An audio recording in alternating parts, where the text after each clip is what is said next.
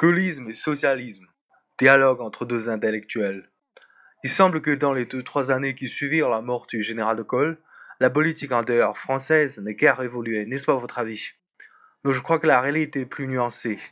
Le général de Gaulle était déjà profondément social. Une fraction importante des gaullistes se proclamait de gauche et insistait pour que la classe ouvrière eût plus de part aux richesses nationales. Les salaires furent régulièrement relevés. On créa le SMIC auquel on assura une croissance annuelle.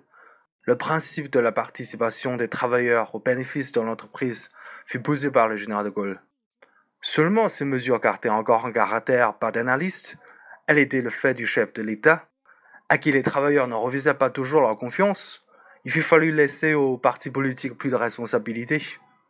Mais la majorité des Français paraissaient s'accorder de cette situation. Jusqu'en mai 1968, où la révolte explosa parmi la jeunesse étudiante et ouvrière, s'exprimant par les barricades et les ors violents avec la police. Et, depuis ce moment historique, quelque chose a changé dans l'état politique et social de la France. De leur côté, les églises catholiques et protestantes ont pris des positions résolument évangéliques, où se marque le souci des pauvres, des opprimés, des travailleurs immigrés, de la paix internationale. Les partis de gauche, enfin, radicaux, socialistes, communistes, ont rédigé un programme commun qui tend la socialisation de la France.